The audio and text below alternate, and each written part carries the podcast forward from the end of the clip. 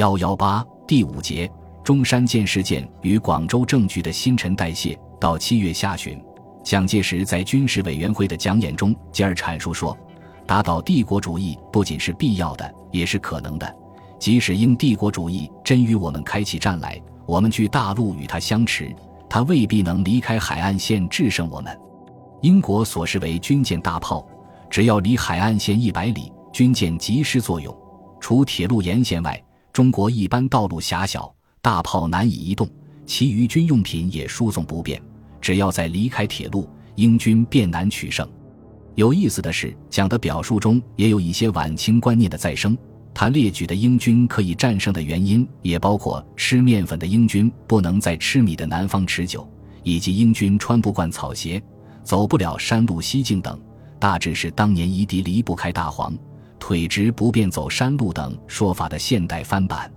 在蒋看来，中国革命是今日世界帝国主义与反帝国主义一场最后的大激战，军阀不过是帝国主义的傀儡，无党革命目标与其革军阀的命，无宁先及北京东交民向太上政府帝国主义的命，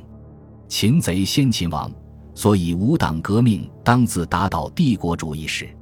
只有我们能打倒帝国主义，才为革命的真成功。我们敢同帝国主义作战。方为革命的真旗手，他说：“人之爱国，谁不如我？北方军人必有爱国者，西南军人亦必有爱国者。若大家团结在国民党周围，共同救国，就可以逼迫帝国主义本国自己的军队直接来同我们打仗。革命军就是希望同外国帝国主义者直接来打一仗。到外国与我们革命军开仗的时候。”我们革命军成功的日子就不远了，这是因为无论中国哪一省一处与帝国主义开仗，就是燃着了中国大革命成功的导火线，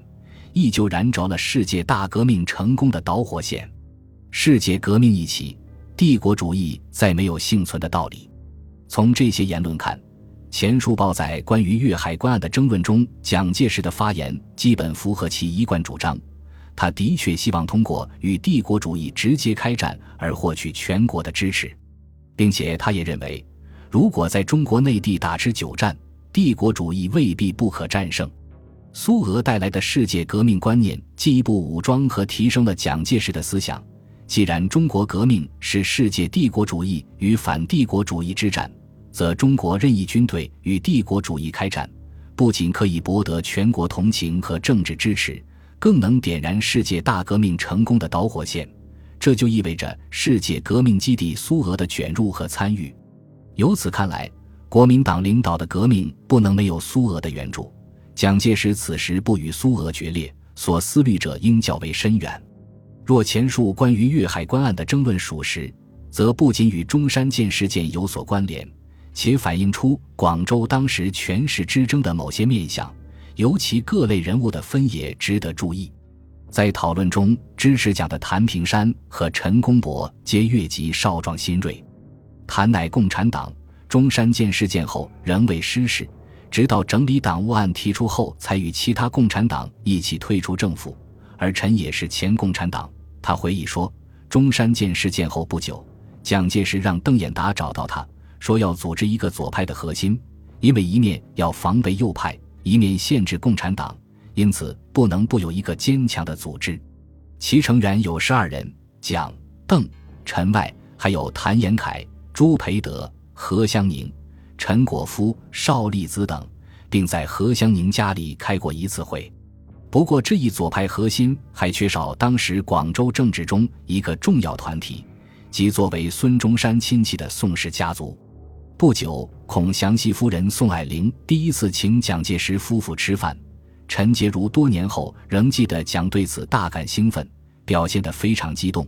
盖其从未想到能有机会与这样的名流共餐，真是妙得难以置信。蒋告诉陈，这些年来我与领袖孙中山的关系一直不如我所希望的那样密切，现在终有机会接近他的亲属，与宋氏家族的亲近非常重要。可以说是建立重大工业的开端。此事若与前引陈公博说讲组织左派核心的聚会共关，则其重要性更高。两次聚会都参与者却有一直左倾的何香凝。从陈洁如对当时气候甚热的描述中，可知这次吃饭应在前次左派核心的聚会之后。在旁人看来，以大权在握的蒋介石尚乏充分的自信，他也相当清楚广州的实际权力核心在哪里。若把中共及其在国民党中的同情者作为左派，则陈公博所说的左派核心加上宋氏家族，恰好是那时广州温和而偏左的中间派。可见此时温和而偏左的中间派已隐居主流。中山舰事件后，正是这些人出来收拾局势、调解各方。其中，谭延闿、朱培德和宋子文三人是那段时间几乎每份关于广东局势的苏俄文件都要提到的人，既说明三人的活跃，也无意中印证了苏俄对第二、第三军的持续关注。在蒋介石自己的日记中，那段时间他也不时与谭、宋、朱三人议事。在三月二十六日，蒋佑一度辞职出走时，就是宋子文漏夜赶往虎门将其挽留。这里一个重要的例外是第四军的李启深，他在苏俄文件中仅偶尔被提到，在蒋的技术中更几乎不及李启深，偶尔碰面也只说点场面话，体现出蒋李交恶其实余波未息。不过，上述温和而偏左之人虽已显出结合之势。其思想观念和实际利益等各方面都差距甚大，更群龙无首。正因此，蒋才得以依靠此派力量分击左右两派，同时将此派逐渐置于其控制之下。周恩来后来总结说：“中山舰事件时，鲍罗廷和加伦均离越，陈独秀也不在，左派除汪精卫外群龙无首。当时各方军政力量皆不欲蒋得势，为无人牵头。”治蒋做大，并击败左右两方，其权力基础乃得以巩固。此说基本符合当时的实际情况，特别凸显出汪精卫临阵逃避对事态发展的影响。蒋介石早就感觉到胡汉民、汪精卫等人有着与旧势力瓜葛太深和魄力不够等书生缺点。事发后，汪隐匿不出，蒋即认为此种不负责任之所为。非当大事者之行径也，无怪总理平生笑其为书生。不过，汪精卫那时也有其困窘之处。索洛维约夫一面指出汪有遇事不够理智的性格弱点，同时也承认，在汪已感觉在蒋介石面前丢脸之时，苏俄向蒋让步，更使汪感到受委屈。尤其寻蒋之意，召回汪杰利要保留的季山家，使他感觉受了侮辱。故而隐匿不出。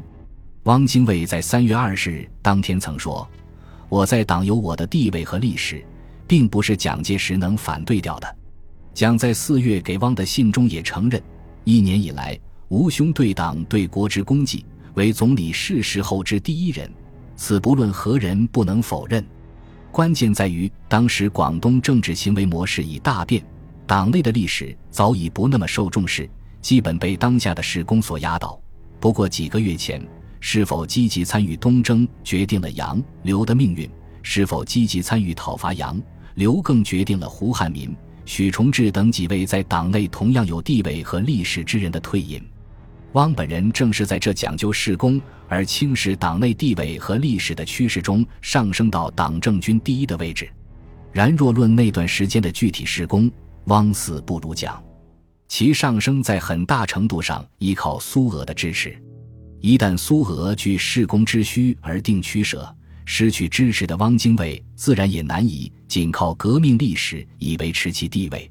蒋介石在中山舰事件期间的作为，似乎也不能完全视作个人争权。对国民党领导的国民革命事业来说，蒋确实代表着国民党改组以来相对蓬勃向上的少壮力量。